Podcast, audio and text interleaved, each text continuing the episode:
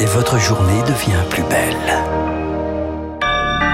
Bon début de journée à l'écoute de Radio Classique, il est 6h30. La matinale de Radio Classique avec François Geffrier. Et à la une ce matin, Charles Bonner, des vacances qui commencent mal. La grève à la SNCF euh, démarre ce matin. Et ça va être la galère jusqu'à dimanche. Les trains restent taqués sur l'axe sud-est. Les syndicats et la direction n'ont pas trouvé d'accord. Et forcément, les voyageurs s'agacent. C'est le reportage d'Anne Mignard.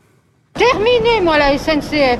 Marie, qui devait passer les fêtes à la Plagne, dans les Alpes, ne décolère pas à la sortie du guichet SNCF à la gare de Lyon à Paris.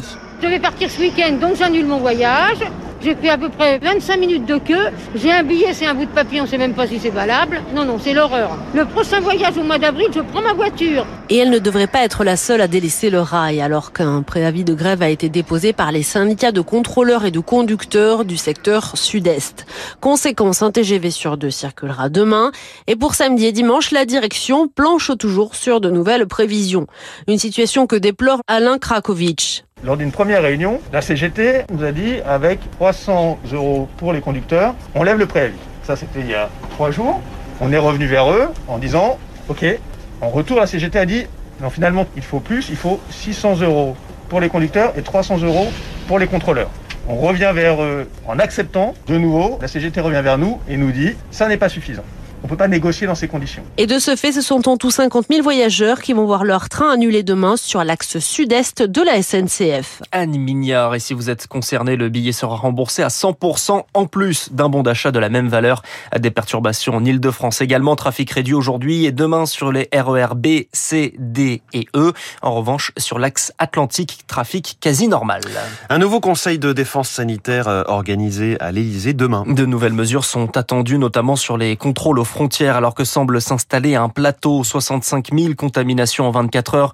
Le gouvernement s'attend à 4 000 hospitalisations en réanimation autour des fêtes. Une situation sur laquelle plane le variant Omicron qui prend de la place en France, mais qui ne doit pas forcément pousser le gouvernement à prendre des mesures trop fortes, selon Pierre Tadevin, le chef du service des maladies infectieuses au CHU de Rennes. On n'empêchera pas le variant Omicron de s'installer en France. Ce qui est fait en ce moment me paraît bien, faire en sorte qu'on ait de plus en plus de gens qui reçoivent la troisième dose et puis rester vigilant sur la circulation du virus, ce qui veut dire qu'on n'est pas à l'abri de mesures plus restrictives dans les semaines qui viennent, mais on ne sent pas actuellement une nécessité immédiate du confinement sans pouvoir l'écarter pour plus tard si la situation se dégradait. Sachant tous les effets euh, secondaires sur une population qui est un peu à bout, je trouve assez bien qu'on se soit pas jeté sur des mesures euh, plus drastiques immédiatement. Au Royaume-Uni, c'est du jamais vu depuis le début de la pandémie. 78 000 nouveaux cas en une journée. Le variant Omicron est déjà majoritaire à Londres.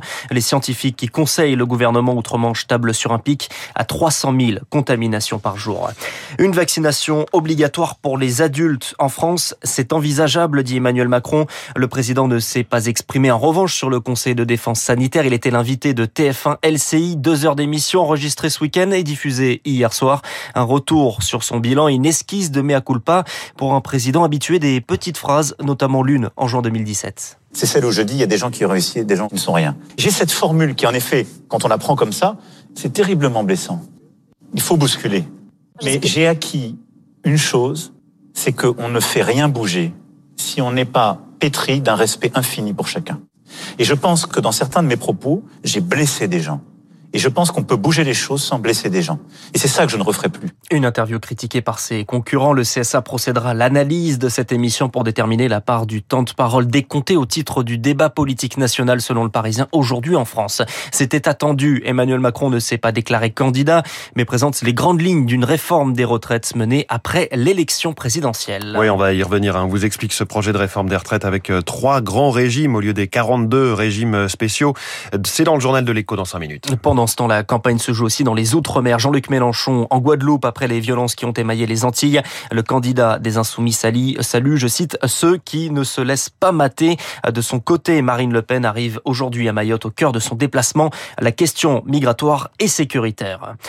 Ils étaient main dans la main, magistrats, avocats, greffiers, mobilisés partout en France pour dénoncer une justice déshumanisée en manque de moyens et qui provoque de la souffrance au travail et notamment de cette greffière présente dans le cortège hier. Les greffiers ne peuvent pas assister à certaines audiences alors que légalement c'est prévu. On n'a pas de moyens, on n'a pas le temps. Je crois que c'est la première chose qui me bloque parce que je pense que si on nous avait dit ça avant de rentrer à l'école, on l'aurait pas fait. On est là pour euh, gérer les urgences parce qu'au final tout devient urgent puisqu'il y a des stocks partout. On n'a pas le temps de tout faire, on bâcle tout, on répond pas à tous les mails. Et en fait c'est un peu l'usine quoi. C'est entre l'usine et le secrétariat donc euh, c'est pas du tout ce qu'on voulait faire quoi.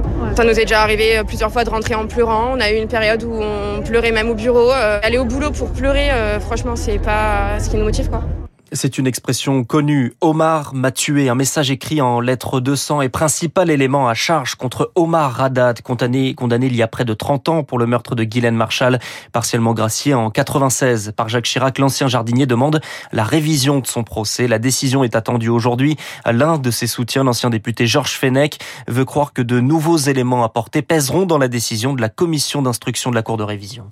Omar Haddad est très anxieux. Il s'en remet évidemment à la justice, en laquelle il continue à faire confiance. Ces éléments nouveaux, euh, notamment euh, un ADN retrouvé à 35 reprises et découvert dans le sang même de la victime qui a servi aux fameuses écritures Omar m'a nécessitent bien entendu euh, des investigations nouvelles. Et nous espérons que les magistrats de la Cour de révision et de la commission d'instruction partagent également ce doute qui est né depuis la découverte de ces éléments nouveaux. Georges Fenech interrogé par Eric un conducteur de taxi mis en examen pour homicide involontaire en cause un accident au volant d'une Tesla.